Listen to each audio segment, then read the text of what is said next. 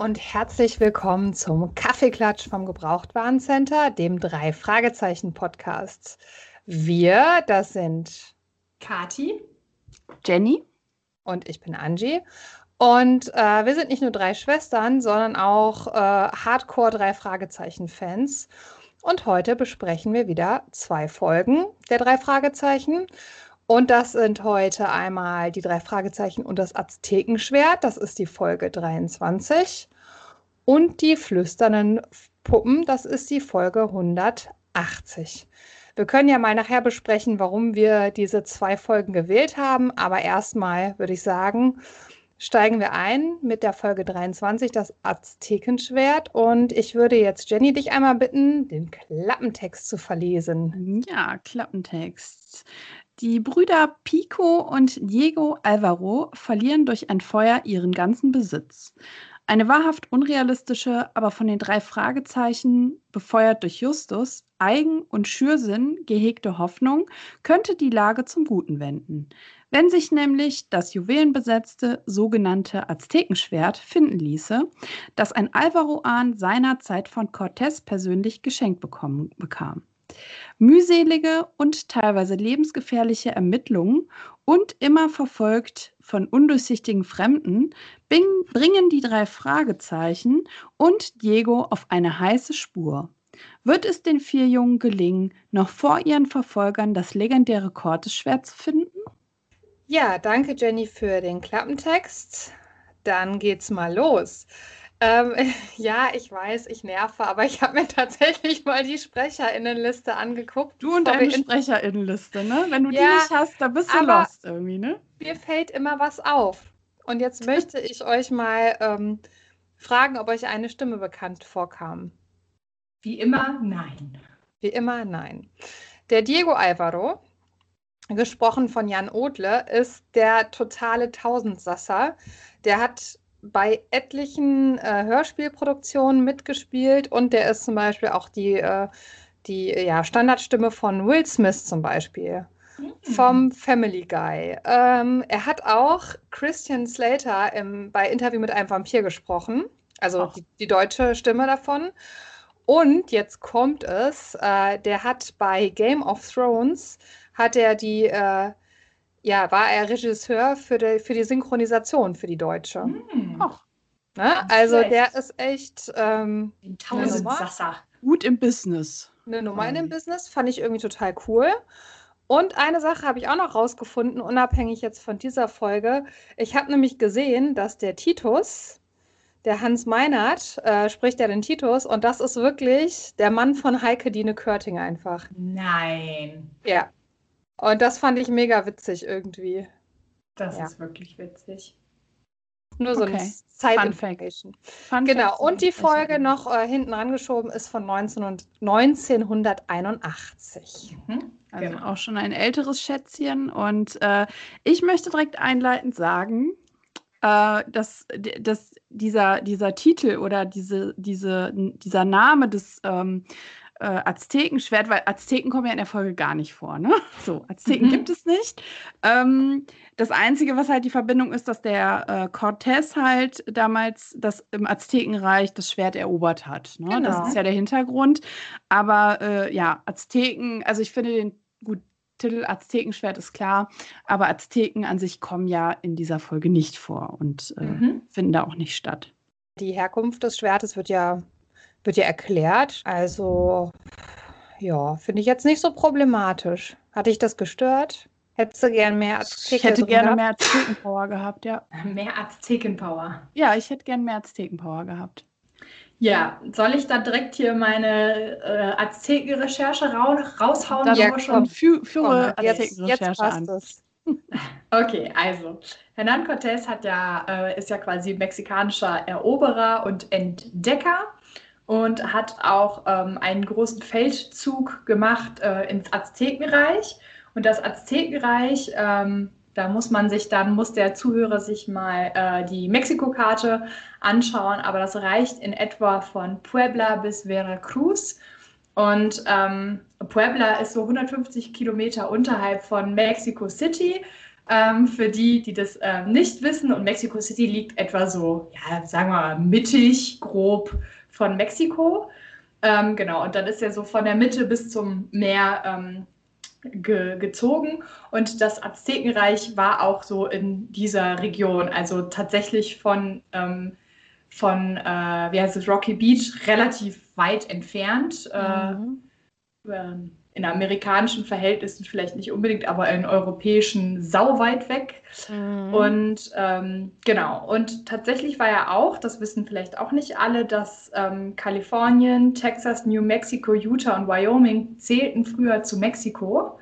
Und ähm, oh. im Zuge des amerikanisch-mexikanischen Kriegs von 1846 bis 1848, was ja auch in etwa in die Zeit der Folge, also der mhm. Historie der Folge passt, ähm, sind die ähm, Gebiete dann abgetreten worden. Oh. Deshalb sagten, sagen die ja auch, ähm, der Bruder, nee, der Pico, ist, ist Pico ist der, der Junge oder? Das ist der Bruder, genau. Der Pico sagt ja dann, wir gehen zurück nach Mexiko Woraufhin, ich weiß es nicht mehr, ob es Peter oder Bob sagt, sagt der, aber ihr seid doch hier geboren, ihr seid ja gar keine Mexikaner, aber in dieser mhm. Verbindung äh, ja, kann man das dann so ein bisschen verstehen, wie das alles irgendwie. Mm. Also ihre Vorfahren oder eigentlich sind sie auf dem richtigen Land, sage ich jetzt mal, weil es mhm. ja früher mexikanisches Gebiet war aber mhm. jetzt halt nicht mehr in der Jetztzeit. Und äh, ja, ist auf jeden Fall interessant. Ja, ist auf jeden Fall sauber recherchiert und ich gehe davon aus, das war ja noch eine frühe Folge, die ja auch wirklich von Amerikanern geschrieben wurde, dass das eben auch bewusst so ist. Ich habe mich, mich gerade mhm. kurz gefragt, ob das vielleicht ein Zufall ist, dieses, ähm, ihr seid doch hier geboren. Äh, oder wir gehen wieder nach Hause, aber das war höchstwahrscheinlich, unterstelle ich jetzt mhm. einfach mal der Storyline, ganz äh, bewusst so gewählt und auch wirklich hat eben diesen historischen Bezug. Ich habe das auch gecheckt und äh, genau, der Cortez, den findet man natürlich der Don Carlos Alvaro, der dann genau zu dieser Zeit, Kati, wo du eben gerade gesagt hast, ähm, als diese Umkämpfungen stattfanden, äh, als er lebte und wirkte, das passt ja dann wirklich eins zu eins, aber den mhm. Don Carlos Alvaro, den habe ich jetzt nicht gefunden. Mhm. Es gab ein paar spanische Seiten. Äh, mein Spanisch war nicht genug, gut genug, um das zu verstehen, aber ich gehe mal davon aus, dass äh, das dann eine fiktive Figur ist, der, der, ich glaube, das ist dann der ja, irgendwie groß, groß, groß Ur irgendwas. Großvater oder Ur so, ja. Genau, ja. Ähm, dann lass uns mal direkt ein bisschen in die Folge eintauchen. Äh, nachdem wir jetzt hier historisch schon ganz viel über die äh, ja, Herkunft äh, des Schwertes Stand und, sind. Äh, genau, auf dem neuesten Stand sind. Ähm, interessant ist, die äh, äh, Folge startet halt auch direkt mit einem Auftritt von Skinny, ähm, äh, mhm. der vor der Schule dann ja eine wilde Prügelei mit dem Diego verursacht und ihn halt auch äh, beleidigt. Er soll, äh, er gibt sich, was sagt er zu denen? Du gibst dich wohl neuerdings mit mexikanischen Zugereisten ab, Dicker mhm. oder so, sagt er zum Justus. Und äh, genau. ja, macht, halt, macht sich halt lustig. Und ähm, Skinny spielt ja in dieser Folge auch eine relativ große Rolle und mhm. man erfährt ja. auch viel, ähm, oder finde ich, erfährt im Vergleich zu anderen Folgen einiges über seine familiäre Herkunft. Mhm. Und genau. äh, ja, dass er halt auch zum Beispiel einen Bruder hat, dass die Familie eine Ranch besitzt und so weiter. Mhm. Das äh, war einem vorher nicht so klar. Und äh, Skinny kommt ja auch in den darauffolgenden Folgen, die dann kommen, nicht mehr so häufig vor. Es gibt dann immer mhm. so Phasen, wo er wieder auftaucht und äh, eine mehr äh, oder weniger große Rolle bekommt. Aber das fand ich in der, in der Folge auf jeden Fall sehr interessant. Ja. Genau. Und, und was, äh, Genau, ich, ich fand auch interessant, so man wusste ja, okay, die Eltern von Skinny sind irgendwie wohlhabend. Das hatte ich noch im Hinterkopf, da hatten wir, glaube ich, auch schon mal drüber gesprochen. Aber was jetzt genau mit denen war, äh, wusste, wusste ich jetzt nicht so wirklich. Ja, aber scheinbar sind die ja echt so richtige, ja, nicht nur Ranchbesitzer, sondern richtig Großgrundbesitzer. Genau. Weil ja. da wird sich ja von, vom, von der Hacienda Alvaro zum äh, Norris-Anwesen wird sich hin und her gejagt und das scheint ja wirklich äh, ja, ein weites Land zu sein, so wie es in der Folge rüberkommt. Mhm. Naja, Obwohl, und wir erfahren ja auch hinterher, dass, dass dann die Rede davon ist, dass die, naja, so ein bisschen da diese Schuldscheine aufkaufen wollen hinterher. Und das heißt mhm. ja auch, dass die entsprechend gut äh, situiert sind, dass sie sich wahrscheinlich noch eine zweite oder dritte Ranch leisten könnten. Ne? Mhm. Obwohl ich muss halt sagen, man erfährt sehr viel über Skinny und über seine Familie, jedoch wenn man das mal so über die Breite der Folgen sich so ein bisschen anhört und verfolgt, ist da nicht so ganz konsistent. Also da, ähm, ich finde zum Beispiel, wie auch Skinny, wie er spricht, das passt irgendwie eigentlich überhaupt nicht. Der ist ja total der Prollo und das passt eigentlich nicht zu seinem Hintergrund, wie er spricht. Auch durch die Folgen hindurch immer mal wieder so ein unterschiedliches Bild von Skinny, was sich da zeichnet. Ähm, aber tatsächlich ist er ja in dieser Folge sehr im Rampenlicht ist auch ziemlich gemein, wie du schon gesagt hast, äh, Jenny, am Anfang direkt bei dieser, ähm, ja, er beleidigt Diego ähm, und äh, beleidigt auch die drei Fragezeichen. Er sagt, äh, wen haben wir denn da? Sherlock Holmes im Breitformat und seine zwei vertrottelten Spürhunde. Das sagt mhm. er dann. Also er lässt auch wirklich keine Gelegenheit aus, da so einen dummen Spruch mal zu drücken und ist direkt so der Anti-Held. Also man, mhm. ne, man erkennt direkt den in Anführungsstrichen erzfeind Skinny Norris. Man weiß direkt, okay, der ist blöd, ne, der ist unsympathisch.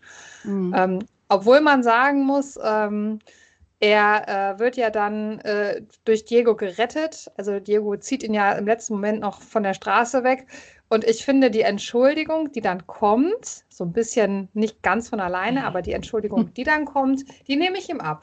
Mhm. Ja. Also ich finde, schon. die hört sich sehr ehrlich an. Man merkt so richtig, er, äh, er ärgert sich, dass er jetzt sich entschuldigen muss, aber er tut's. Mhm. Mhm. Notgedrungen, ja, genau. Ja, dann schwenke ich mal, wenn ihr dazu jetzt zu der Eröffnungssequenz nichts mehr habt, schwenke ich mal weiter. Ähm, die fahren ja dann mit, äh, mit dem Diego und dem Pico zu der Ranch rüber, mit dem Hintergrund, dass sie da für Onkel Titus ähm, ja, Dinge sichten wollen, die sie vielleicht kaufen möchten. Und ähm, ja, der, der Pico soll dann halt auch äh, relativ schnell für dieses Feuer verantwortlich gemacht werden. Also no, noch mal kurz, bevor überhaupt, also die sind ja dann da an der Ranch. Es gibt ein Feuer, man hört Stimmengewirr und es wird auf einmal total hektisch. Mhm. Und dann fahren sie eben los, weil der Busch brennt. Mhm. Und genau diese Szene, ich habe das, als ich das jetzt wieder gehört hatte, ich hatte, da kam direkt so eine Kindheitserinnerung. Mhm. Diese Rufe, dieses Feuer und dann so ruft einer, holt die Pferde. Also diese ganze Szenerie. Mhm. Ähm, dann der Erzähler äh, macht dann auch noch so ein bisschen Input, ne? wenn der Busch brennt, wie, ne? wie sich dann auch alle äh, helfen und so weiter. Also diese ganze Szenerie finde ich total beeindruckend, total super, hat mich total erinnert an die Kindheit mhm. und fand ich so richtig klasse. Ich fand sie so gut, dass ich sie zweimal gehört habe. Wow. Ich habe dann nochmal mhm. zurückgespult und mir das nochmal neu angehört. Mhm. Ihr wisst ja, also ich meine, uns ist ja allen bekannt, dass in Kalifornien, wenn es einmal der Busch brennt, dann ist wirklich dann ist es wirklich sehr, sehr schlimm. Ich habe das mal recherchiert. 2017 gab es dort wohl die schlimmsten Waldbrände hm, in den letzten Jahren, seit halt aufgezeichnet wurde. Da sind 5050 Quadratkilometer Boah. sind verbrannt. Und nur, dass ihr mal so ein Gefühl dafür bekommt, das sind ungefähr, ist ungefähr zweimal die Fläche von Luxemburg, die da abgebrannt ist. Okay, ich wollte nämlich gerade sagen, man hat gar kein Gefühl dafür, ja. aber das ist Genau, genau, also das also, habe ich mal versucht, ein bisschen in Relation zu setzen, weil ich halt auch im ersten Moment mit dieser Größenordnung nichts anfangen konnte. Mhm. Aber das war schon extrem viel und das dauert halt sehr, sehr lange, bis da wieder, ja, was nachwächst und das überhaupt mhm. wieder so ein mhm. alter Baumbestand hochkommt. Ne? Ja. Das ist natürlich total gefährlich, bedroht die Natur, bedroht dann in dem Fall auch die Tiere.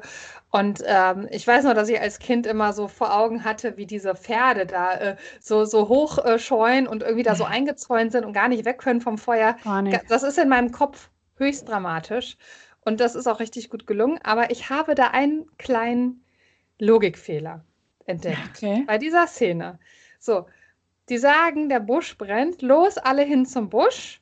Und dann fahren sie ja mit dem Pickup vom, ich weiß gar nicht, fahren die mit dem Pickup vom. Vom Pico? Ich weiß nee. gar nicht, ob von der Ranch oder von den drei Fragezeichen. Von der vom. Äh, nee, nee, der, der Titus ist auch am Start. Ja, genau. Dann nehmen die nämlich die, ähm, den Pickup vom Gebrauchtwarencenter. Mhm. Und weil es sind nämlich fünf Kilometer. So. Das ist erstmal, wieso riecht man das, wenn es fünf Kilometer irgendwo in, in der Entfernung brennt? Weil sie ja, sagen gut. das nämlich. Es ist fünf Kilometer entfernt. Na gut, aber man hört, man hört ja auch direkt dieses Feuer und so weiter. Dann fahren sie also hin und dann machen sie das Feuer aus. Das klappt ja dann auch oder klappt nicht so gut. Und dann äh, geht es ja auch noch das, darum, dass die Leute von der Norris Range, die kommen ja gar nicht, die helfen ja gar nicht. Ähm, und dann äh, sagen sie auf einmal, ah, es regnet, der Regen. da habe ich auch genau im Kopf, wie da die Soundkulisse ist. Und dann äh, sagen sie, ja, okay, wenn es jetzt regnet, dann gehen wir wieder. Also so als, äh, ich meine, da ist gerade, äh, der, der Busch brennt, das ist gerade total die heiße Kiste. Und da kann man doch nicht sagen, weil es ein bisschen regnet, komm, das war's. Das kann er auch total schnell wieder hoch. Ja, vor allem, ich glaube, Peter war es, der sagt dann so, oh, ich will mich waschen und ich will auch eine eiskalte Limo haben. So, lass uns mal zurück zur Ranch fahren hier zum Haupthaus. Also, okay, man könnte jetzt natürlich einwenden, da sind ja genügend, genügend HelferInnen wahrscheinlich vor Ort und das sind ja auch, sind und bleiben Jugendliche. Ähm, sie haben so das getan, was sie tun konnten. Ist ja auch wichtig zu, für die Geschichte, dass sie zurückgehen, aber jetzt ist die Frage, die gehen zu Fuß zurück. So, und da bin ich raus. Die gehen doch jetzt nicht ernsthaft fünf Kilometer zurück. Ja. Also, wenn du, wenn du fünf Kilometer gemütlich läufst oder selbst wenn du ein bisschen schneller läufst, brauchst du eine Stunde. Und es gibt keinen Break. Es gibt keinen Break. Es geht sofort weiter in der Handlung. ja. Möchte Ja, ich nur zum- mal kurz erwähnen. Wenn sich Ja, zum Thema Regen, ich weiß jetzt natürlich nicht, wie es da in der Region da in Kalifornien ist. Ähm, aber man muss ja dabei bedenken, dass der Regen anders ist als in Deutschland. Also, äh, ich kann nicht für alle Teile von Mexiko sprechen, aber es ist ja dann oft wirklich so ein richtiger Platzregen. Also da kommen dann wirklich Ist ja, literweise. ist ja nicht in Ja. Mexiko, ne? Es ist nicht in Mexiko, deswegen sage ich ja, ich weiß nicht, kann es Mhm. nicht für Kalifornien sagen, aber ich kann mir schon vorstellen, dass jetzt aus dieser zurück zu Real, Real, Reality-Check gehen, dass das schon auch sein kann, dass es dann wirklich hilft, wenn es regnet. Bin ich bei dir. Wie gesagt, da sind ja auch noch genügend andere von der Ranch. Aber das mit den fünf Kilometern, da bist du da auch. Sorry, aber ja, vor allem, Ja, vor allem also- der Justus wäre der Erste, der geschrien hätte, ich laufe auf gar keinen Fall. das ja, stimmt. das stimmt wohl. Ja. Und es ist ja auch super heiß, ne? Also, Ja. Mhm. ja, ja. und die wollen ja auch zurückgehen, weil sie eine kalte Limo wollen und sich erstmal ein bisschen abkühlen wollen. Also, sorry, nee, Aber da würde ich auf den Pickup warten. Also, da. Okay. Ähm, ich, ich, ich, wir übersehen jetzt mal, dass die jetzt fünf Kilometer in äh, einer Sekunde zack wieder zurück sind auf der, an dem Haupthaus, an der Ranch, wo die Scheune steht und so weiter. Und ähm, naja, dann ist ja klar, dass da irgendwie alles verbrannt ist, ne? Von diesen ganzen Gegenständen, die der Titus ja eigentlich äh, zwischenzeitlich schon gesichtigt hatte und dem Pico gesagt hat, er will die wahrscheinlich kaufen. Ähm, dass sie dann da stehen und sagen, naja, es ist alles verbrannt und äh, jetzt haben wir halt hier ein Riesenproblem. Und äh, Justus dann einfach für Titus entscheidet so, nee, also ihr wart euch hier handelseinig, also könnt ihr das jetzt, also äh, Onkel Titus, du musst das jetzt kaufen, auch wenn es alles verbrannt ist. Ne? Das ist jetzt hier so der Ehrencode. Und Titus so, ja, okay, Ach wir waren ja. uns handel handelseinig, dann läuft das so, ne? Also ich dachte dann auch so, okay, ich meine, das scheinen ja mehrere Sachen gewesen zu sein, das waren ja nicht nur 100 Dollar oder so, das waren ja wahrscheinlich Mhm. Tausende von Dollar. Und er entscheidet einfach für seinen Onkel, alles klar, gekauft. Ne? Erstens so. entscheidet er das und ich fand das, ich habe mich erinnert, ich fand das als Kind sogar schon krass, weil ich mir dachte, die wollen doch die ganze Ranch damit retten, ja, die sind doch so, die sind doch so in Not, dass sie alles aufgeben müssen. Ja. Also das sind nicht nur 100 oder, oder 400 oder 500 Dollar, das muss ein ganzer Batzen sein. Ja, und genau. am Ende läuft es ja darauf hinaus, dass sie ein Goldschwert verkaufen, was wahrscheinlich rein an schon der, der Goldwert des Schwertes, ohne jetzt noch äh, die, den historischen Kontext mitzubewerten, das, das muss ja ein, ein Riesenbatzen sein. Fand Ja. ich auch ein bisschen krass, aber halt auch nett von Titus, dass er dann sagt, ja. Und ich habe mich dann auch gefragt, warum der Titus, ähm, wenn er doch so viel Kohle hat, da so ein Schrotthandel, äh, Entschuldigung, Gebrauchtwarencenter. Äh, Entschuldigung. Alles Ist- ist ein das- ist das ein Hobby oder was? Gebrauchtwarencenter. ja, ich, ich weiß. Ja, der Titus, ich glaube, der Titus hat so einen leichten Hang. Also neben, neben der Sucht zu flexen unter anderem hat er, glaube ich, auch einen sehr starken äh, Messi-Hang, würde ich sagen. Also Mhm. ich glaube, so ein bisschen Messi ist da dran, er kann sich ja sehr schlecht von Dingen trennen und ja, also er hat das halt gerne, ne? So, er kauft halt gerne Sachen an. Ja, jetzt hat er ja gar nichts gekauft, sondern hat einen ideellen Genau. Wert oder, oder hat vor, diesen ideellen Wert dann zu zahlen, das was abgemacht war. Aber Und- die Alvaros sagen, nope, so ein Deal macht ein Alvaro nicht. Wir sind hier Ehrenmänner, das geht so nicht. Genau. Und noch kurz zuvor habe ich mir gedacht, die kommen ja und dann brennt ja auch direkt die Hacienda und die Scheune. Aber es hat doch kurz zuvor geregnet. Ja, Sorry, halt dass ich jetzt heute so, so hart ins Gericht gehe, aber das ist doch nass. Also, Ja, Moment, aber äh, also der, die Hobby-Feuerwehrfrau in mir sagt mir, es gibt ja auch noch sowas wie dieses äh, ja verdeckte Brände, irgendwelche Funken, die noch in den Balken sich äh, befinden, eingeschlossene Funken oder Mhm. Nester, Brandnester, die auch teilweise nach zwei, drei Tagen in einem Gebäude, wo gelöscht wurde, wo viel Löschwasser ist, noch wieder Feuer fangen können. Deswegen gehen Ja, die ja auch regelmäßig da rum und gucken. Genau, dann. und außerdem ist ja das, das, wenn die da hinkommen, ist das ja schon abgebrannt. Das heißt, das ist ja schon passiert. Das heißt, es ist jetzt gelöscht, aber es war ja schon abgebrannt. So. Während sie fünf Kilometer so. weiter den Genau. Ach so, okay, also quasi brennt nicht äh, akut. der Regen hat das dann auch gelöscht, aber es Ja. war schon alles zu spät. Ach so, Genau. Genau. okay, das habe ich nicht äh, Alles verstanden. verbrannt. Alles Genau. verbrannt. Das klingt fast logisch. Aber ich, ich weiß auch, Naja. also die, diese Stimmung auch, ne, äh, alles brennt ab und dieses Existenzielle und, und dass es total schrecklich ist, das äh, hat mich jetzt auch wieder gepackt. Also mir tat das total leid dann in dem Moment. Mhm. Genau. Und dann entscheiden, um die Handlung ein bisschen voranzutreiben, äh, entscheiden sich die drei Fragezeichen, okay, wir gehen auf die Suche des Aztekenschwerts, weil wir das verkaufen können, wenn die Alvaros das jetzt hier nicht annehmen wollen. Und ja, dann geht es auf eine wilde Suche und äh, vor allem erstmal ins Archiv, wo, wo all das recherchiert äh, wird, was wir gerade schon so ein bisschen herausgefunden haben. Und es wird festgestellt, dass Don Sebastian irgendwo inhaftiert war und das Schwert wohl wahrscheinlich bei sich hatte. Ähm, und man weiß jetzt nicht genau, wo das abgeblieben ist. Man vermutet, es ist ja mehr, aber Justus sagt, "Mm, mm, nee, das da." glaube ich nicht. Und dann finden die über Umwege heraus, dass letztendlich äh, Don Sebastian das Aztekenschwert irgendwo versteckt haben muss. So, und an dem Punkt taucht ja das erste Mal, wo die diesen Brief lesen, dieser Ort Condor Castle auf. Mhm. Ne? Und dann fragen sie sich ja, naja, was oder wo ist Condor Castle? Ne? Und da haben sie Mhm. ja erstmal nicht so einen Überblick. Und dann kommt ein Zitat in dieser Folge, was ich einfach so liebe. Sie sagen in dieser Bibliothek, ähm, wir brauchen wahrscheinlich, also eher ironisch, ne? wir brauchen wohl eine sehr alte Karte und einen noch älteren Indianer, der sie lesen kann. Ich liebe dieses Zitat einfach. Es ist so schön. Und dann Justus kommt direkt auf den Punkt und geht zu diesem Bibliothekar und sagt, Leute, hier, wir brauchen eine ganz alte Karte, die 1800, was? Mhm. 46. 46, danke, ich wollte Schon alt 45 war. sagen. Schon alt war. Und dann geht Genau. er mit denen da halt in so eine Kammer und zeigt denen die.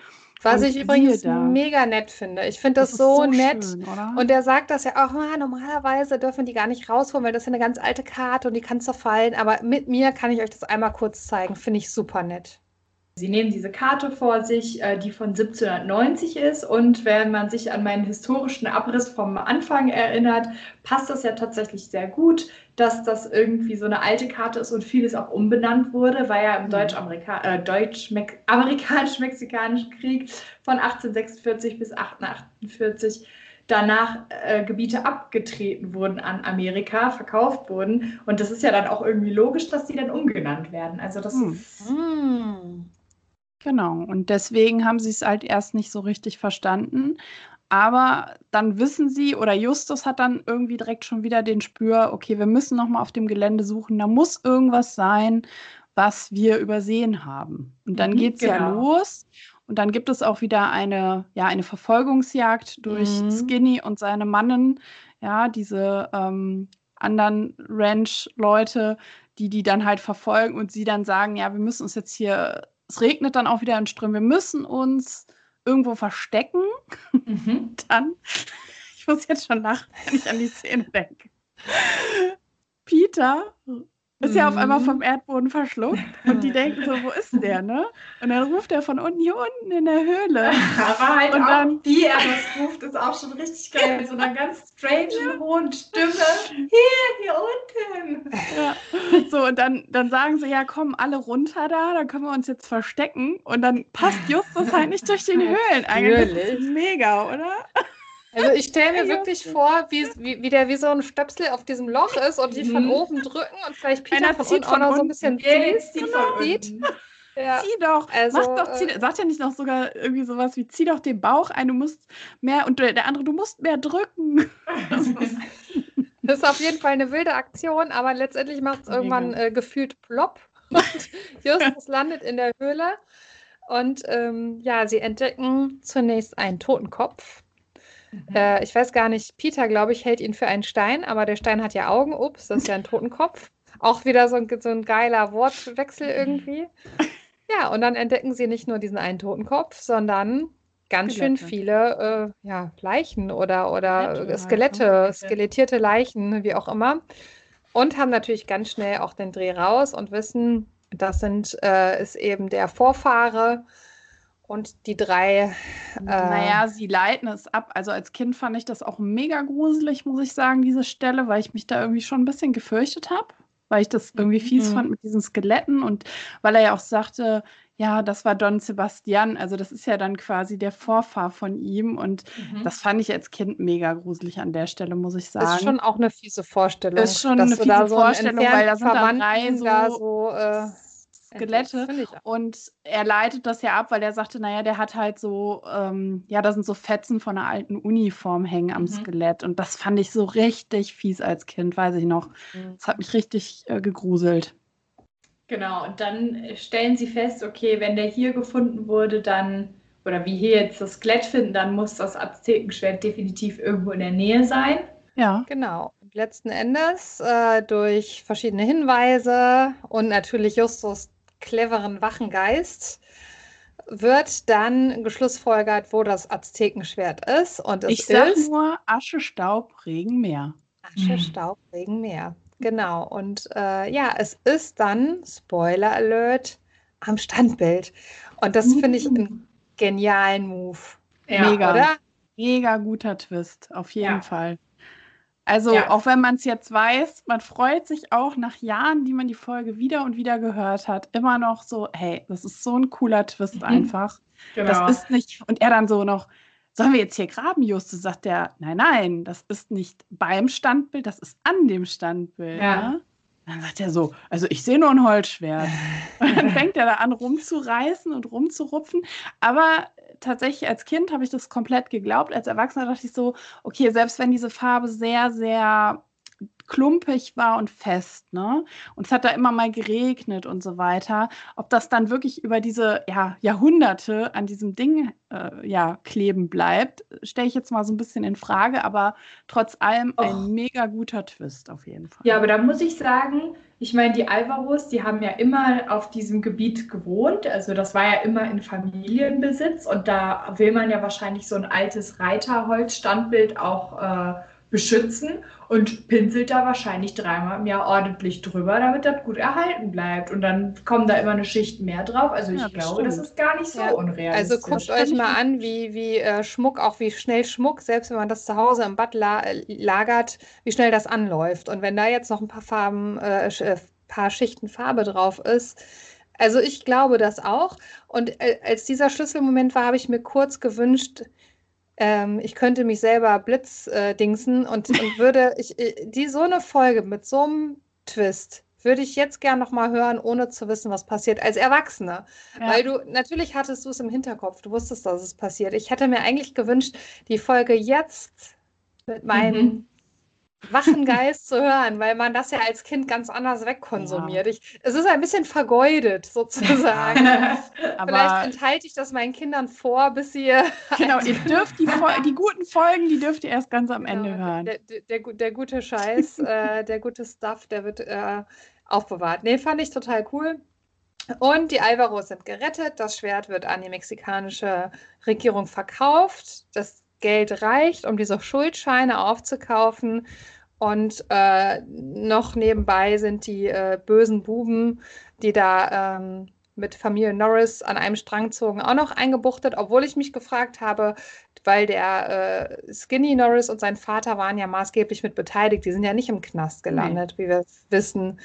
Äh, ob da nicht eigentlich die Falschen im Knast gelandet sind. Naja, aber den Brand gestiftet haben halt die Mitarbeiter von, von der Ranch. Von von ja, aber ein Auftrag von äh, Skinny Norris Vater, würde ich mal sagen. Aber vielleicht konnte man das ja nicht beweisen. Deswegen, genau. Ne? Wahrscheinlich ja. hat Mr. Norris mit den Scheinen gewedelt und hat gesagt, gib mal drei Jahre für mich in den Knast und dann. das kann gut möglich sein. Ja, wollen wir dann mal? Äh, ich habe Ja. noch eine Frage. Wie fandet ihr das Titelbild? Ich äh, finde das Titelbild immer noch schön. Ich finde es immer noch gut. Ich finde es schön, aber ich glaube, man hätte auch noch ein bisschen mehr Gas geben können. Ich finde es Also- mega langweilig. Und es ist doch auch Echt? Silber. Es ist doch gar nicht golden. Auf, dem, auf der Zeichnung ist es eher so. Weißgold. Weißgold, genau. Ist Weißgold, Angie. Ist Also ich habe mir das Bild ja nochmal, weil wir hatten ja beim letzten Mal festgestellt, wir wollen uns auch nochmal kurz die Titelbilder anschauen. Ich finde es super langweilig und ich finde, da ist nicht viel los. Tja. Gut, ähm, dann kommen wir zur Wertung. Äh, ich starte heute mit der Kati, liebe Kati. Ja, Welche? also, das, ich bin, bin ja, wie ich schon öfter gesagt habe, eher Fan der neueren Folgen, aber ich muss sagen, das Aztekenschwert ist von den alten Folgen wirklich meine absolute Lieblingsfolge, weil ich, wie ihr auch eben schon gesagt habt, diesen Twist einfach genial finde und ich finde, es passt auch so zur Menschheit, weil äh, so diese offensichtlichen Dinge, dass man die nicht sieht, ist eigentlich, ist nun mal so. Naja, und äh, deshalb gebe ich äh, 9 von 10 Punkten. Okay. Und jetzt werde Ist ich Nutte. angeguckt. So, jetzt Jenny, komm, hau raus. Oh, ich bin enttäuscht. Komm, ich habe gedacht, komm, diesmal schaffen wir es vielleicht. Also, es ist eine sehr gut erzählte Folge. Das Schwert ist am Standbild. Dieser Twist ist mega gut. Es gibt ein Happy End und die Geschichte, äh, die, die Erklärung der Kultur der mexikanischen, die historischen Hintergründe. Mega gut. Ich gebe zehn Punkte. Jawohl. Da sind sie, die ersten zehn. Da sind sie. Deswegen bin ich jetzt böse auf Kati, weil sie die neun gegeben hat. Sonst hätten wir jetzt noch die Aussicht. Ich bin jetzt gespannt, was du sagst, Angie. Hau Ja. raus. Jetzt kommt der Trommelwirbel. Trommelwirbel bitte. Ich liebe die Folge. Die ist toll. Wie gesagt, ich, ich würde gern mein Gedächtnis äh, löschen, um sie nochmal ganz äh, jungfräulich sozusagen zu hören. äh, ich finde, es ist auch eine unterschwellige Gesellschaftskritik, ähm, weil ja dieser Umgang von Skinny Norris ähm, mit äh, Diego und seiner und Pico und seiner Familie wirklich auch kritisiert wird. Und ähm, ja, von vorne bis hinten Musik, Sound, man hört das Feuer. Ich kriege eine Gänsehaut, wenn die, äh, wenn die rufen, holt die Pferde. Kriegt noch ein, äh, dafür ein paar Sachen, die nicht so gut laufen. In der Mitte ist so ein bisschen die Spannung raus. Da wird es so ein bisschen langsamer. Da könnte man auch gut einschlafen, nebenbei erwähnt. Aber es kriegt inklusive Nostalgiepunkt natürlich 10 Punkte. Das ist doch überhaupt nicht irgendwie wegzureden. Und damit haben wir äh, 9,6. Und weil wir aufrunden, sind wir bei der ersten 10 Gesamtwertung. Ich freue mich derbe. Das ist ja wunderbar. Hatten Ich wir freu nicht mich schon mal drauf. 10? Sicher könnte ich nicht sein. Hatten wir nicht bei unserem Clarissa Franklin Special auch schon mal das 10? Mhm. Ah, Habe ich das falsch im Kopf? Wunschdenken. Nein, Wunschdenken. wir waren bei Clarissa. Doch, bei Clarissa hattest du tatsächlich bei Stimmen aus dem Nichts und bei Signale aus dem Jenseits 10 gegeben. Aber da Angie und ich niedriger gepunktet hatten, lagen wir da nur bei 9 jeweils. Ja, Okay. das ist knapp dran vorbeigeschraubt. Aber ich glaube, man sieht an der Verteilung, äh, der, wie wir die Punkte verteilen, könnte man erahnen, äh, wer von uns dreien etwas jünger und etwas älter ist. Darüber redet man doch nicht. Ich habe ja auch überhaupt äh, gar nichts gesagt. Hast wir ja sind natürlich äh, quasi Drillinge. Im Geiste. Geist. Knapp über 20. Okay. Ja, Äh, es wird langsam unangenehm. Wir gehen auf die zweite Folge. Das ist Hörspiel Nummer 180, die Ja, Flüsternden aber wartet mal, ich äh, wollte euch noch was anbieten. Ich bin irgendwie so ein Mhm. bisschen auf den Backtrip gekommen. Ich hatte ja beim letzten Mal den Apfelstrudel gemacht und jetzt, wo wir hier heute unser äh, Mexiko-Special haben, dachte ich heute mal Churros mit Kirschsoße. Mm, oh, da greife ich mal zu. Sieht auch sehr gut aus. Ich probiere Was, mal. was ist das denn? Das sieht so nach so einem Gebäck aus Mm. irgendwie. So ein bisschen. Ja, ja, genau, so Churros, ja. Süß. Es ist auf jeden Fall sehr süß und sehr lecker und sehr fettig. Also, Mhm. das ist ein Kracher. Probier mal, Jenny. Hm. Hm. Kathi Hast du auch noch ein gegeben- Tässchen Kaffee? Ich muss das irgendwie runterspülen. Oh, den habe ich echt leider vergessen heute. Das tut mir total Oh, leid. Hast du wenigstens ein Glas Wasser für uns? Ja, Ja, Wasser. Was ist das denn hier für eine Kaffeerunde ohne Ja, Kaffeekarte? sorry, ich habe es einfach total vergessen in der ganzen Backerei. Mein Gott. Da riecht die ganze Bude auch nach, nach äh, Churros, ne? Nach einem Mhm. Churrobacken. ähm, ja, äh, Kathi hat auch nebenbei gespoilert, was das Überthema war. Mexiko.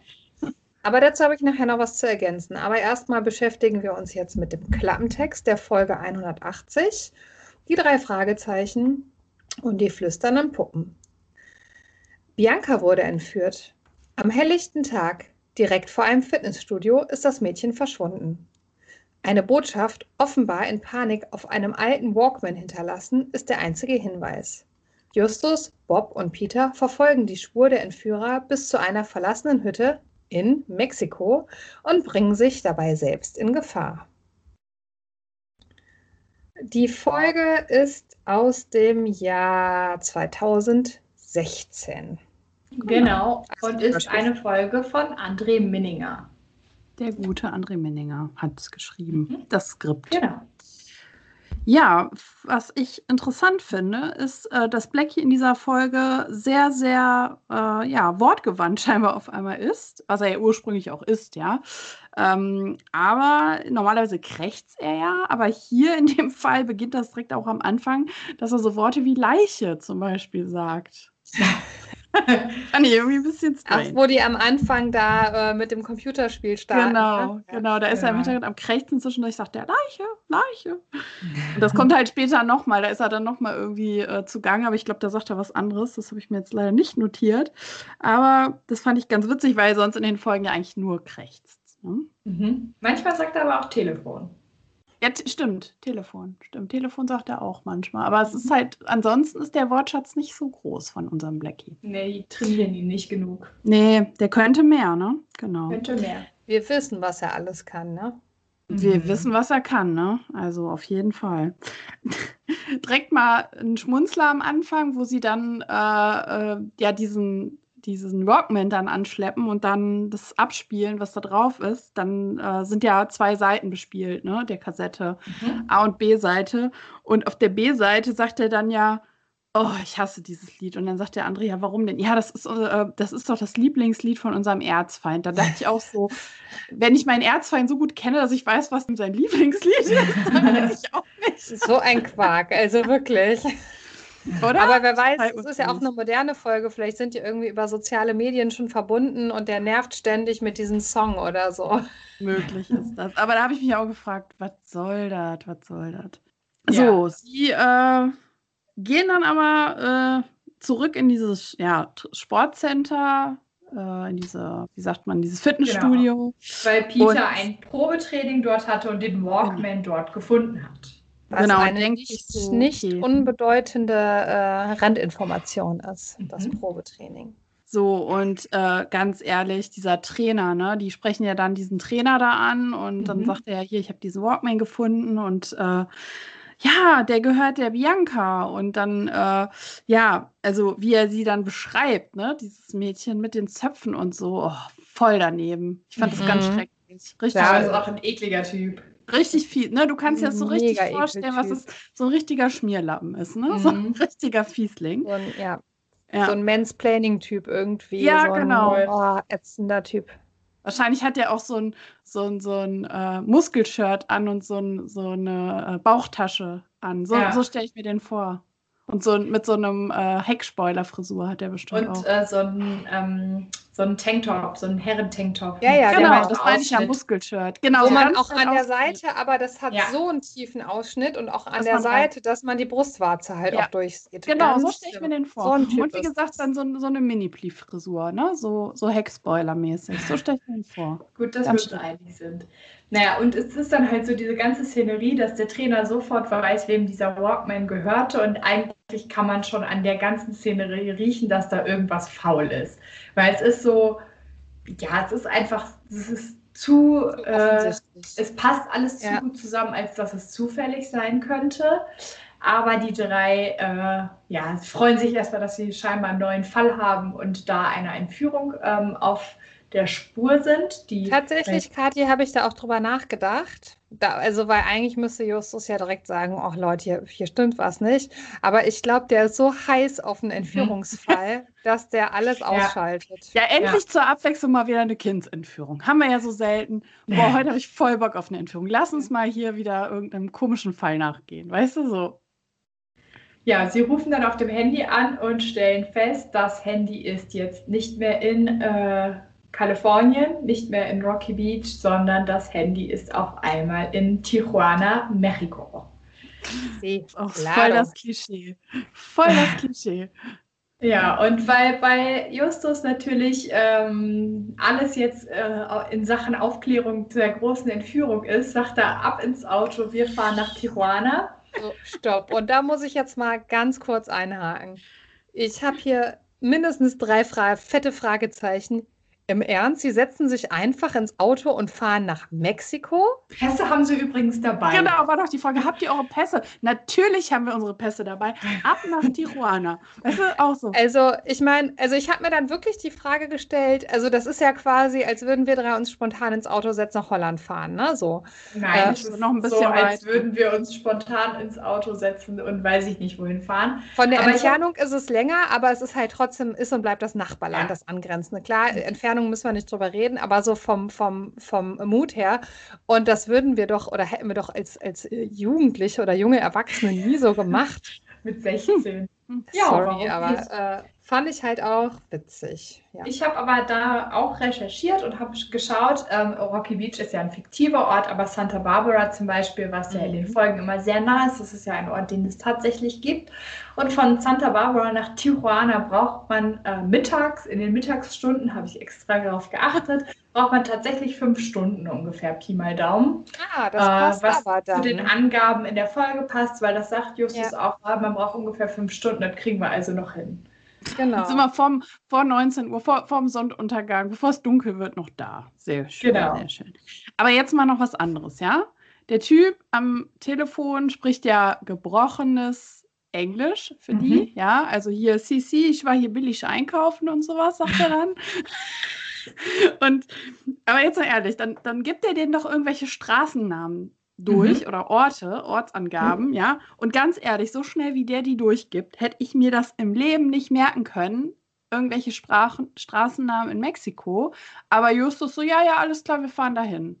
Der, also ja, in dem Moment hätte ich doch schon wieder vergessen. Ist auch sehr schlau. Ja, aber einfach. Der hat ein super nee, Arbeitsgedächtnis. Da muss ich wieder den Reality-Check einschalten auch in Kalifornien tatsächlich oder in Los Angeles sind ja viele, viele Straßennamen auf Spanisch und viele spanische Einflüsse. Von daher finde ich das gar nicht so weit hergeholt.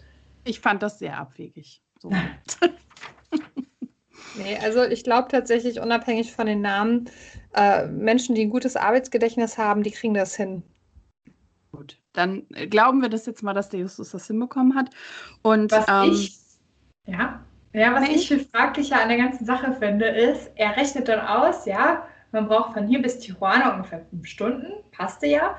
Äh, dann sind wir noch vor Sonnenuntergang da. Aber da endet dann ja auch scheinbar jegliche Kombination, weil äh, dann im Dunkeln in Tijuana zu stehen und dann, also. Ja, dann egal. Ich brauche ja auch fünf Stunden wieder zurück. ja, aber das ist ja das Problem von Zukunftsjustus und nicht vom Jetzt-Justus. Das ist ja egal. Boah, aber eigentlich, eigentlich feiere ich das ab. Also was das angeht, eigentlich ist Justus, also eigentlich schlüpft er auch ein bisschen aus seiner Rolle, weil er denkt ja über alles immer nach und analysiert das. Und ähm, bei der Folge Das leere Grab hat er auch schon mal so einen Aussatz, er hat gar nicht über Konsequenzen nachgedacht. Oh, gut, das ist nicht ganz so krass wie beim leeren Grab, aber auch hier fahren wir einfach mal los und gucken, was passiert. Kein Hotel gebucht und nichts. Ähm, aber das ist doch eigentlich total beneidenswert, oder? Wenn man irgendwie sich so festbeißt und sagt, komm, all in, wir fahren da jetzt hin, egal, fünf Stunden hin, fünf Stunden zurück, wir schaffen das schon irgendwie. Eigentlich bewundernswert. Bin eigentlich ja. ein bisschen neidisch. Hm. Ja, ja Angie, ich würde sagen, auf nach Tijuana. Hast du Bock morgen? Tijuana? Ich setze mich ins Auto. Nee, aber ins Auto. Auto Mal gucken, wie weit ich komme. Aber so ein, so ein spontaner Trip nach Mexiko? Man hm? weiß es nicht, man weiß nicht. Man, Sollten wir vielleicht mal. Nie. Man sollte das vielleicht mal ins Auge Nächste fassen. Aufnahme aus Mexiko. Man weiß es nicht. Vielleicht. Ich bin vielleicht so spontan. Ja, ich finde auch zu Recherchezwecken könnte man jetzt zum Mexiko-Special mal, weißt du? Also wir können das ja, einfach mal machen. machen. So. Ja. Ähm, so, ich äh, beende das jetzt aber hier mal und springe jetzt äh, in die Szene, wo sie dann in Tijuana ankommen. Ich finde da auch, dass der Sprecher das total cool rüberbringt mhm. und ähm, ja, also auch beschreibt, wie die Szenerie ist. Mhm. Es ist mhm. bunt und lebhaft, aber, das fand ich ganz toll, aber die Armut war nicht zu übersehen. Das fand ich an der mhm. Stelle schön, dass man halt einfach nochmal diesen Kontrast dann bringt, dass es halt bunt und lebhaft ist, aber die Menschen halt auch entsprechend in ärmlichen Verhältnissen leben. Mhm. Genau, und dann habe ich auch ein bisschen tatsächlich zu Tijuana recherchiert, weil wir sind hier ja in unserem Mexiko-Special. Ähm, und tatsächlich ist die Innenstadt von Tijuana äh, nur 29 Kilometer von San Diego entfernt. Also das ist wirklich, oh. wirklich direkt an der Grenze. Und äh, es gibt da tatsächlich eine Fußgängerbrücke, über die man laufen kann und dann ist man in Amerika. Mm, und äh, Tijuana liegt im Bundesstaat Baja California. Das ist der Bundesstaat, der halt an Amerika unter anderem angrenzt, an Kalifornien angrenzt. Und Tijuana ist die Partnerstadt von Frankfurt oder. Oh. Okay. Also kann man wirklich, wenn man da äh, in der Nähe lebt, wirklich dann zum Einkaufen nach Tijuana fahren. Das ist auch realistisch. Das genau, wird da man, wahrscheinlich auch gemacht. Man kann zum, genau, man kann zum Einkaufen nach Tijuana fahren und Tijuana äh, ist tatsächlich auch ein ziemlich touristischer Hotspot. Viele Amis gehen da genau einkaufen. Da gibt es so einen riesen Wasserpark, wo, die, wo viele Amerikaner immer hinfahren. Äh, also das ist tatsächlich, ähm, ja klar, könnte man jetzt sagen, so okay, strange da jetzt hinzufahren, aber tatsächlich ist es jetzt gar nicht, glaube ich, so weit hergeholt, dass man als Amerikaner da auch mal eben über die Grenze geht. Ja, das ist ja so, wie Angie eben sagte, als würden wir jetzt hier äh, von uns irgendwie nach in die Niederlande rüberfahren, nach Venlo oder genau, Remont zum Einkaufen. Zu den drei? Brüdern ein bisschen Fla kaufen. das ist doch der Klassiker. Und Streusel, ne? Aber ich muss gerade meine Aussage revidieren. Ich erinnere mich an mindestens zweimal, wo ich mit einem von euch nach Holland gefahren bin, um Streusel und, äh, und Fla zu kaufen. Wir haben das gemacht. Vielleicht nicht Natürlich ganz so spontan, aber wir haben das auch gemacht. Wir haben Streusel und Fla in den Niederlanden gekauft. Aber hallo. Dann kann man auch mal für Tortillas und äh, Churros über die Grenze ja, nach klar. Tijuana spazieren. So, äh, es geht ja dann weiter. Äh, wenn, wenn ihr nicht noch äh, zu einer Szene vorher was habt, ähm, fahren die ja dann, äh, dann wird ja auch beschrieben, es wird langsam dunkel und so weiter. Sie sehen eigentlich gar nichts mehr richtig, aber sie fahren noch zu diesem Haus nach einem erneuten Telefonat. Mhm. Ähm, und jetzt, Kathi, du bist ja unsere ausgewiesene Mexiko-Spezialistin, Expertin. Mhm. Mhm. Ähm, ist das nicht gefährlich im Dunkeln? In Mexiko mit einem amerikanischen Auto. Drei Jungs, drei Jugendliche, Minderjährige fahren da rum. Das ist eine dumme Idee. Gut, okay. Ich wollte Don't mal try this haben. at home. Don't do it. Don't try this at, Mex at, at, Mexico, ne? Don't, Don't try, try this in Mexico at night. Genau. genau. Ja. Also ja, nicht, zu Hause, nicht zu Hause ausprobieren. Nicht, nicht nachmachen. Also nicht ist nach tatsächlich eine, eine, Gefahrenlage, stellt es dar. Also ta genau, tatsächlich sollte man in Mexiko vor allem nicht als Nicht-Einheimischer, offensichtlich Weißer, äh, nachts durch die Gegend gondeln mit dem Auto. Das ist eine ganz, ganz schlechte Idee, sollte man aus diversen Sicherheitsaspekten nicht tun. Dachte ja. ich Habe ich mir gedacht, genau. ja, übrigens wollen Sie auch zwischendurch wieder Inspektor Kotter anrufen. Hallo? Die sind in Mexiko. das ist wieder das gleiche wie beim Grüngeist, ja? Das, das ist stimmt. überhaupt nicht sein Einzugsgebiet. Die wollen, komm, wir rufen jetzt den Kotter an. Ich dachte so, warum? Ja, schön. Ja, also nicht sie, Peter möchte das. Ja, ne? Justus äh, ist ja direkt entschieden dagegen, aber ich, ich unterstelle jetzt einfach mal, dass der Kotter hat ja beste Verbindungen nach Mexiko. Überall hin. Und der würde sofort seinen Kollegen, was weiß ich, anrufen und das dann klären. Ja. Habe ich mir aber Justus weder notiert noch wirklich wahrgenommen, aber echt richtig, richtig geil. Aber Justus wehrt das ab und sagt, ach komm. Und dann äh, kommen die ja bei diesem verlassenen Haus an. Und so wie das Ganze beschrieben wird, ist das noch, noch miesere Gegend als in Tijuana. Äh, diese, ich stelle mir da wirklich vor, so ein so dunkles Gebiet, total runtergekommen, so ein total olles Haus. Und sie fahren dann noch, fahren die mit dem, mit dem MG vom, ja? Ja. Mhm. Äh, also halt auch voll das auffällige Auto eigentlich, wahrscheinlich. Und gucken sich dieses Haus an und dann überlegen sie kurz. Und äh, Peter hat Schiss, ne? Der Peter würde am liebsten umkehren. Justus sagt, nö, wir gehen da jetzt rein. Da komme ich gleich noch zu, ja. ich muss jetzt ja, äh, ist doch, also das ist nun mal wirklich, also das ist zu riskant. Und ja gut, aber andererseits... Auch, ist sich denn Justus gar keines Risikos bewusst? Naja, aber andererseits wissen sie ja oder sehen sie ja, dass das Haus scheinbar verlassen ist und denken sich, komm, dann pennen wir halt lieber da drin, als irgendwie hier im Auto oder äh, irgendwie. Nein, ne? sie denken zu dem Zeitpunkt noch, dass Bianca da drin ist und Justus sagt, wir müssen die da jetzt rausholen. Zu dem Zeitpunkt ist denen das nicht unbedingt klar. Also das wird dann ja danach klar, aber Justus mhm. sagt, nein, wir müssen Bianca doch retten. Ja, also richtig dumm. Dumm, oder? Da kann auch richtig so eine bewaffnete dumm. Bande im Haus sein. Ja. Da ja. Machst du ja, und dann, und dann gehen sie ja in das Haus rein, stellen fest, dass Bianca nicht da ist und wollen wieder fahren und stellen dann fest, der MG springt nicht an, dumm gelaufen. Und dann kommt halt die Brüller-Idee, da in diesem verlassenen Haus zu schlafen. Äh, auch hier wieder ähm, macht es nicht nach, liebe Zuhörer. Einfach keine gute Idee. Aber jetzt mal wirklich eine Frage an euch. Wenn ihr genau in dieser Situation wärt, die ist ja, die sind ja wirklich gestrandet. Also Auto kaputt, äh, Handy, Akku leer, äh, da ist niemand. Was hättet ihr gemacht? Na, aber ich hätte mich, ich wäre zumindest im Auto geblieben, weil das kann man ja zumindest abschließen. Okay, du wärst im Auto geblieben. Jenny, was hättest du gemacht? Boah, schwer zu sagen. Ja, wahrscheinlich auch tendenziell wäre ich eher im Auto geblieben, ja. Weil dann hat man das, die Umgebung vielleicht noch mehr im Blick ne, und kann ja. es von innen abschließen und ja, kann also da. Also ich wäre sicher nicht da in dieses Mörderhaus gegangen und hätte mich da gemütlich für ein Nap hingelegt, auch noch in zwei verschiedene Zimmer. Machen ja, ja doch Schnick, Schnack, Schnuck, wer wo schläft. So. Und jetzt kommen wir zu der Szene, wo ich mich wirklich abgerollt habe vor Lachen. wo sie dann da schon da drin sind und feststellen, okay, da ist halt die Bianca ist nicht da drin und sie dann halt entscheiden, wir bleiben hier. Mhm. Der Peter, der rastet ja so geil aus, ne?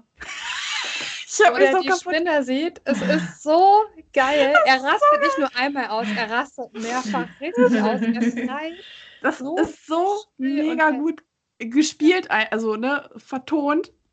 Und auch die anderen, die sich ja dann fast übergeben vor Ekel, das ist einfach, diese Szene ist, ich habe mich wirklich mehrfach darüber, äh, ja, Boah, aber ich muss sagen, ich habe ich hab eine ziemlich krasse Spinnenphobie. Ja. Und bei dieser Beschreibung dieser Spinne, allein wenn ich dran denke, läuft es mir schon wieder kalt den Rücken runter. Ich finde es richtig widerlich, weil wenn ich mir vorstelle, die ist Waschbecken groß. Alter, was muss das für ein Monstervieh sein? Tarantula Teil 5. Ne? Ah, richtig ekelhaft. Nee, also die hat wahrscheinlich auch Härchen. Die Boah. hat wahrscheinlich lange Haare. Also mir geht es da genau wie Jenny. Ich habe es derbe abgefeiert. Er rastet nee. nicht nur einmal aus, er rastet mehrfach aus.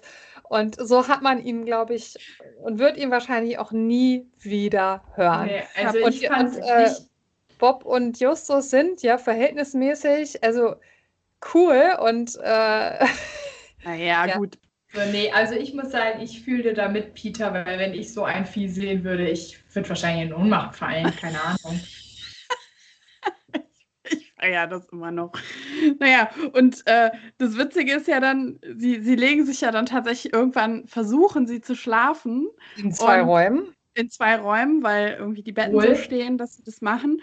Und ähm, ja, dann äh, kommt ja dieses Puppenthema das erste oh, Mal, ne? dieses Geflüster. Und das, Leute, das fand ich, also die Spinne war ja, ja noch die Vorhut, ja. ne? Ja.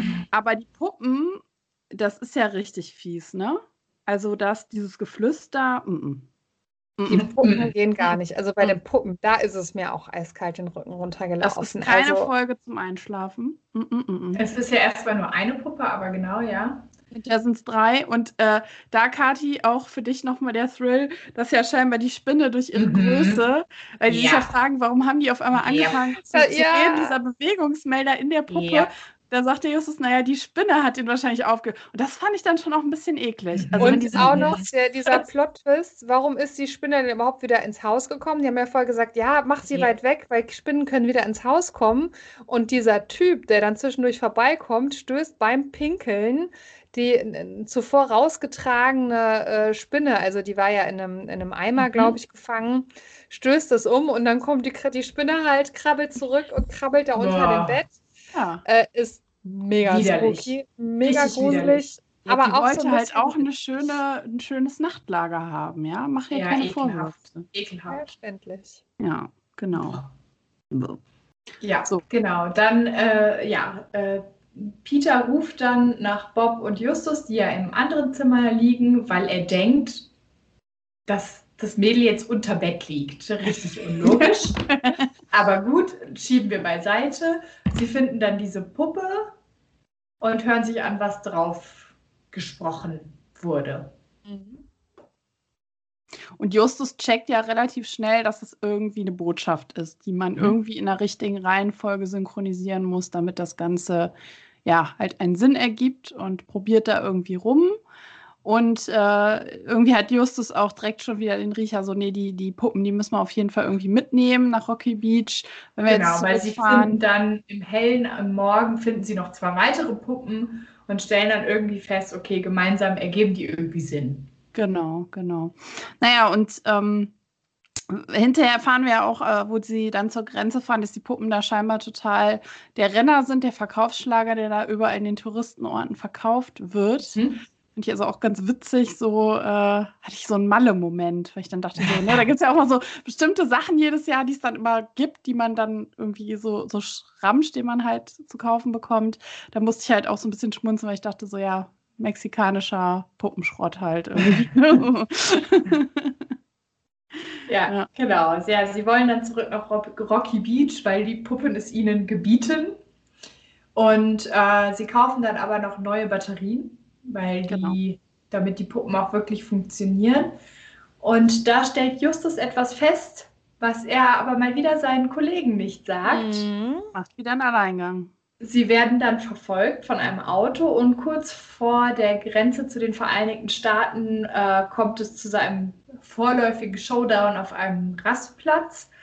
Und äh, es steigen Mexikaner oder Amerikaner aus, ich weiß es gar nicht. Es steigen auf jeden Fall Gangster aus, die äh, denen sagen, ihr müsst jetzt sofort mit den Puppen hier hinkommen äh, oder wir bringen euch um.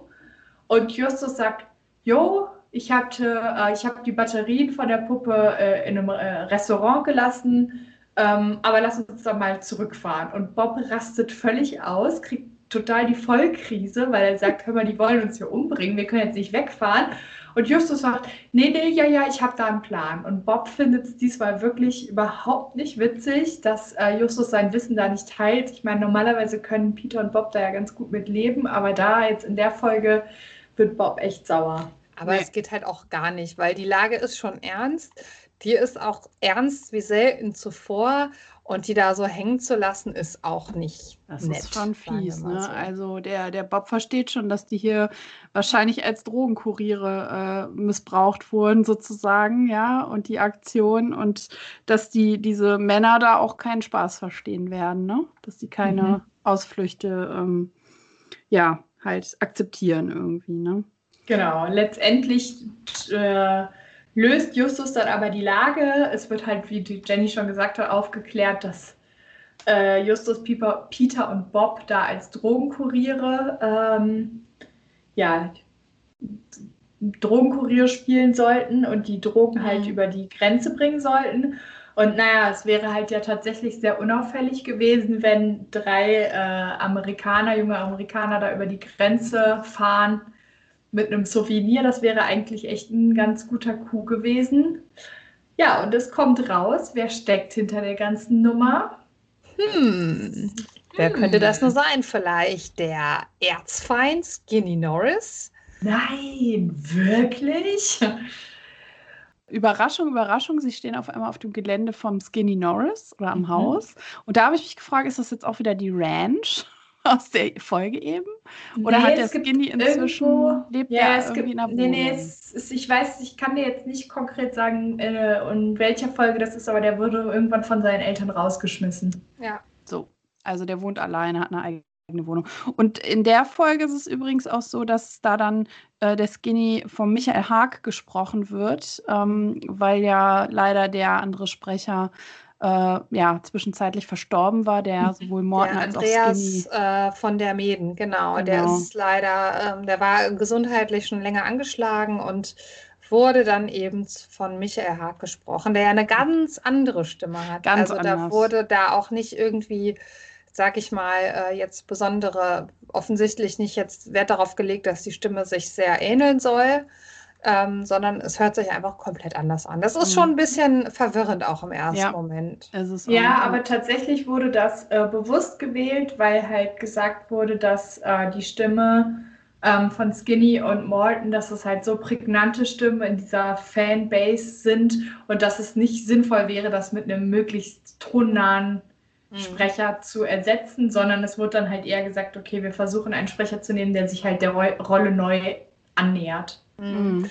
Also ich habe auch mal so verschiedene, äh, in verschiedenen Bewertungsportalen, wo man die Folge käuflich erwerben kann, einfach mal so geguckt und das war tatsächlich eine sehr, sehr oft genannte Kritik, dass sie, ja, Leute irgendwie sagen, boah, ich komme da gar nicht mit klar, das ist so anders. Also das können ganz viele irgendwie nicht akzeptieren. Ich meine, klar, wenn da ein Sprecher äh, oder eine Sprecherin eben erkrankt oder verstirbt, muss man sie neu besetzen. Und genau, also die Hardcore-Fans, denen kann man ja auch nichts vormachen, so wie Kati Mhm. gerade sagt, wenn man jetzt sagt, äh, wir machen hier, äh, wie in einer anderen Folge von den drei Fragezeichen, ein Casting, welche Stimme am ähnlichsten ist. Dabei gewinnt man ja nicht. Also Das erinnert mich irgendwie so ein bisschen, ihr wisst ja bei den Simpsons, ne? Die Mhm. Marge Simpson Ja, wurde ja wirklich ja. jahrzehntelang von Elisabeth Volkmann gesprochen Mhm. und wird ja seit, ich weiß gar nicht, jetzt auch schon drei oder vier Jahren von Anke Engelke gesprochen. Mhm. Und das war halt auch, glaube ich, also ich bin jetzt nicht mehr so ein exzessiver Simpsons-Gucker, wie ich das vielleicht in meiner Jugend war. Aber das muss ich sagen, wo man da mal reingeseppt hat, war das auch erstmal ein bisschen befremdlich. Aber sie macht es Mhm. unheimlich gut und man hat sich mittlerweile tatsächlich auch dran gewöhnt. Ne? Aber das, Ja. äh, das ist ein schwieriges Thema. Ne? So. Aber ich finde es halt in dem Fall ehrlich gesagt gut, was Kathi eben sagte, dass sie eben nicht Mhm. gesagt haben, naja, wir gucken jetzt einen, der von der Stimmfarbe ähnlich ist und der soll dann möglichst auch so sich das Wording, ne, die Sprechart so Mhm. aneignen, sondern wir machen da einen klaren Cut und dann ist Das es halt. ja dann auch nicht mehr authentisch, ne? Also wenn man Nee. jetzt sagt, äh, sprich das bitte mal genauso nach, imitiere den Sprecher, den vorherigen Sprecher, das ist dann auch nicht passend irgendwie. Nee, und das da ist auch mit. irgendwie ja auch der Person, der verstorbenen Person gegenüber irgendwie, weiß ich nicht, fände ich das ja unfair vielleicht jetzt nicht, Mhm. aber fände ich irgendwie komisch. Mhm. Hm. Okay, dann lasst uns äh, nochmal von dem Sprecher- und Sprecherinnen-Thema runtergehen, wieder zurück in die Folge. Ähm, wir sind dann ja da in dem Haus und Justus macht da ja auch einen voll auf cool, ne? Also Mhm. setzt sich da einfach irgendwo hin, nimmt sich da diese Puppe auf den Schoß und äh, man denkt schon so, ja, was macht der jetzt wieder, ne? Also was ist da jetzt schon wieder los? Was treibt der wieder? Man weiß ganz genau, er hat schon wieder einen, einen Plan am Start und die Mhm. anderen äh, haben, schieben total Panik, weil sie denken, sie werden gleich irgendwie umgehauen oder sowas, ja.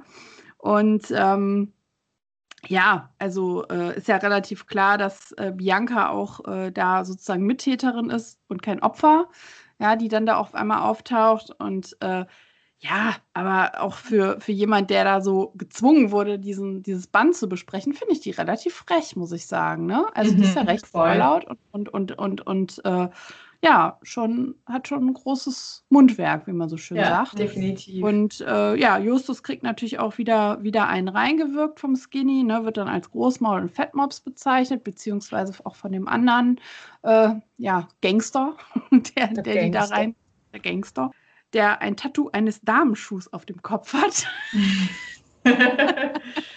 ist auch so, Why not?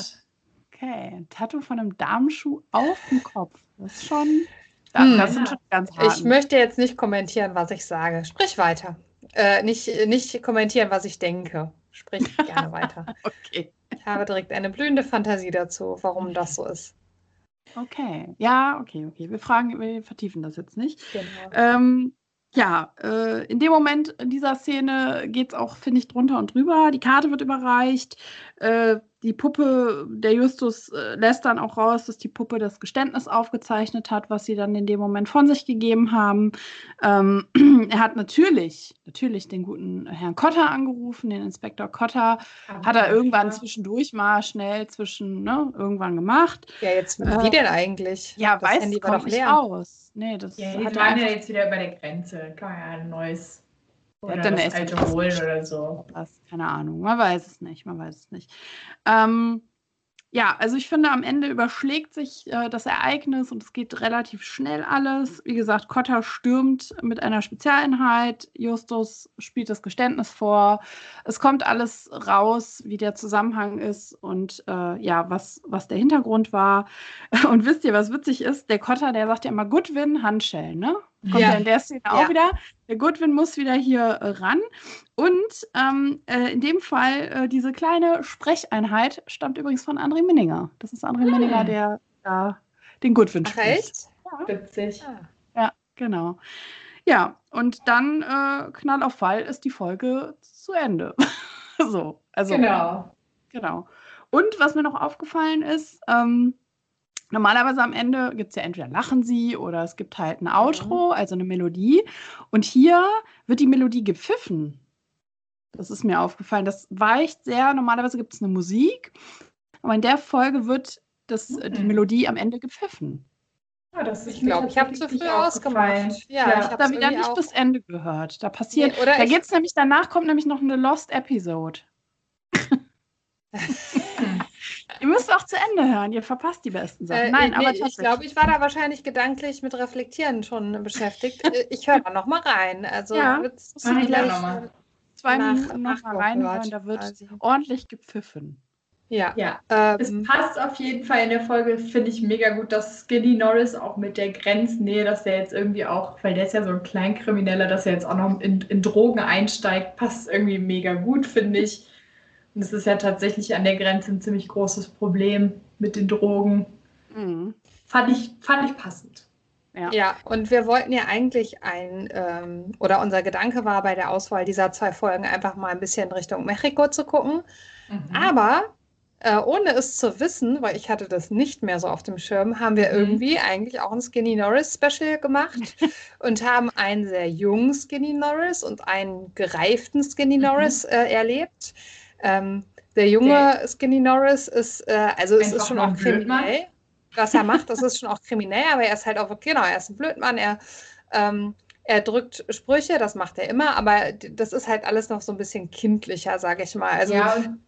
da kann ich mir so schon vorstellen, dass auch wirklich Jugendliche dann wenn sie sich wirklich überhaupt nicht mögen, dann so fies zueinander sind und sich irgendwie mit reinziehen lassen und da vielleicht auch eine Dummheit machen, die sie nicht überblicken. Ne? Ja, also, und tatsächlich ist das ja auch viel so vom Vater aus. Da ist ja noch nicht so richtig die kriminelle Energie, geht ja noch nicht so von Skinny aus in der genau. ersten im Aztekenschwert, aber dann ja, bei den flüsternden Puppen hat das dann halt wirklich. Genau, also man sieht so einen Verlauf, also schon fast einen Verfall, äh, eine, eine Krimina kriminelle Karriere, die äh, Skinny Norris da äh, angestrebt hat und mhm.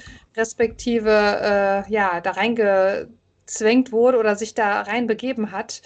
Ähm, und äh, ja, da sieht man den Verfall des Skinny Norris und zu was er in der Lage ist. Mhm. Und ja, es ist auch schön, einfach nochmal diesen Erzfeind äh, zu hören und auch so eine Entwicklung mitzubekommen. Ich finde das nämlich eigentlich ganz interessant, dass er sich eben so nochmal verändert hat. Genau, also wir haben halt hier jetzt Mexiko und Skinny Norris Special in, einen, in einem bekommen. genau. ja, und äh, wenn ihr zur Folge nichts mehr habt, wollte ich noch mal kurz aufs Cover aufmerksam machen. Mhm. Das Cover ist eine Puppe, die ähm, ja ein, ein, ein, wo der Kopf kaputt ist an einer Stelle. Und ich finde das Cover ziemlich angsteinflößend. Mhm. Ich habe wirklich Angst vor diesem Cover. Im Hintergrund sieht man noch eine zweite Puppe. Äh, findet ihr das auch so gruselig oder habe ich mhm. irgendwie was Unverarbeitetes aus meiner Kindheit? Nee, ich finde grundsätzlich können Puppen schon auch echt gruselig sein und ich finde, es passt schon gut zur Folge, das Cover. Ich finde, das gehört auch in die gleiche Kategorie für Clowns. Clowns finde ich auch ja. manchmal ganz mhm. Also Clowns sind noch ein bisschen schlimmer tatsächlich, ja. finde ich. Äh, aber diese Puppe ist Oha. wirklich, wirklich spooky. Mhm. Und äh, ja, das äh, wollte ich noch Passt. mal erwähnt haben. Ja. Ich weiß noch, dass ich äh, die, als ich die das erste Mal hörte, nicht zu Ende hören konnte, die Folge. Jedenfalls nicht zum Einschlafen. Und äh, auch äh, dann äh, entsprechend mein Endgerät weggedreht habe, weil ich dieses Bild nicht sehen konnte. Ach. So schlimm, so schlimm finde ich das. Okay. Ja, das hatten wir ja schon eingangs gesagt, das ist definitiv keine Einschlaffolge. Mhm. Nee, definitiv nicht. Dann kommen wir zur Wertung. Ich starte mit dir jetzt, Jenny. Okay. Sag doch mal. Ja, also ich finde auch alles in allem hat die Folge äh, einen guten Twist am Ende. Ja, weil man sich zwischenzeitlich auch so ein bisschen fragt, naja, wieso, wieso sind sie jetzt da und was, was ist da so, ne, was ist da jetzt so am Bach? Aber es ist ja am Ende bei der Auflösung doch ein ganz guter Twist. Sie ist auf jeden Fall spannend. Mhm. Und ähm, ja, durch die Spinne und die Flüsterei der Puppen äh, triggert die einen schon ziemlich. Ähm, hatten wir eben schon alles besprochen. Ich gebe der Folge sieben Punkte. Mhm. Kathi, was sagst du dazu? Ja, also ich muss sagen, ich finde die Folge, die Idee der Folge finde ich super gut. Ähm, was mir nicht so gefällt, ist das, was Jenny auch schon erwähnt hat, dass irgendwie das Ende ist so ein bisschen Knall auf Fall. Also die, die Geschichte entwickelt sich sehr lange, finde ich. Also ne, mhm. ne, über dieses äh, der Anfang, dann in diese Szene im Fitnessstudio, dann fahren sie da nach Tijuana, dann sind sie in dem alten Haus. Das ist eine sehr lange Entwicklung und dann mhm. gefühlt in zwei Szenen wird dann alles abgehandelt. Mhm. Äh, das finde ich ein bisschen schwierig an der Folge, obwohl ich, wie gesagt, die Idee eigentlich mega geil finde. Deshalb schwanke ich irgendwie zwischen sechs und sieben Punkten. Du musst dich entscheiden, es tut mir sehr leid. Ich brauche eine Zahl. Sorry, dickes Sorry an André, aber ich glaube, dann gebe ich echt nur die 6. Okay, also bei dieser Folge habe ich mir keine Notiz gemacht, weil ich auch genau wie du, Kati, so ein bisschen hin und her ähm, überlegt habe. Es ist keine Einschlaffolge, definitiv, aber es ist eine super interessante Folge. Diese Innovationskraft dieser Idee mit den Puppen finde ich total mhm. genial. Also dieser, dieser, dieser äh, Twist oder die, diese Geschichte, die erzählt wird, finde ich super. Aber ihr habt recht, so der Rest ist so ein bisschen fragwürdig, auch wie Justus dann seine Alleingänge macht und auch seine Kollegen da so ein bisschen, also nicht nur ein bisschen, der lässt die ganz schön doll im Stich. Aber es gibt mehr als einen Sonderpunkt für Peter. Peter hat das so überaus genial gesprochen, das ist ja fast schon Comedy. Die Folge verdient viel weniger Punkte, aber ich gebe auch sieben, weil ich einfach Peter so genial finde. Und dann kommen wir tatsächlich auf eine Gesamtwertung von sieben. Ich hätte normalerweise auch gesagt, jetzt nach, nach kurzer Überlegung sechs Punkte, aber Peter ist einfach. Das ist der Bonuspunkt, den du vergibst jetzt. Einfach, also Peter und halt diese Geschichte mit den Puppen, das reißt das richtig raus, sonst hätte es bei mir viel weniger Punkte gegeben. Mhm. Ja, eine 10, eine 7. Gar nicht so schlecht, finde ich. Gar nicht so schlecht ja. für, für, die zwei Folgen, ne? Für das Mexiko-Special auf jeden Fall sehr gut. Und ich würde wirklich sagen, wie eben schon erwähnt, wir müssen da auf jeden Fall nochmal einen Check machen. Wir müssen da irgendwie mal hinfahren oder irgendwie, ne, müssen wir irgendwie mal auf die Reihe bekommen. Vielleicht hat ja einer von uns dreien, also ich kann nicht fahren in nächster Zeit, aber vielleicht Kati, vielleicht. Vielleicht, ja. also ja. Kathi, ich weiß, du hast demnächst äh, frei. Also ich glaube, du könntest das hinbekommen. Mhm. Vielleicht komme ja. ich mit. Ich schau mal. Ja, genau. Gut, Gut dann, dann äh, haben wir es wieder geschafft für heute, ne? Haben wir es geschafft. Äh, ich äh, würde sagen, ich öffne mal das Fenster. Ja, macht das. Ich würde sagen, der Frühling ruft. Lass uns mal mit den restlichen Churros nach draußen gehen. Ah, die Sonne scheint auch. Also, vielleicht setzen wir vorher noch einen Kaffee auf für Jenny. Ja, definitiv. Also das geht ja gar nicht hier. Kaffeeklatsch ohne Kaffee. Ja, ich, Wo ich sind wir? Ich gelobe Besserung. Aber, aber, aber hallo. Na gut, dann, äh, liebe HörerInnen. Bis zum nächsten Mal. Bis zum nächsten Mal. Tschüss. Bis dann. Tschüss.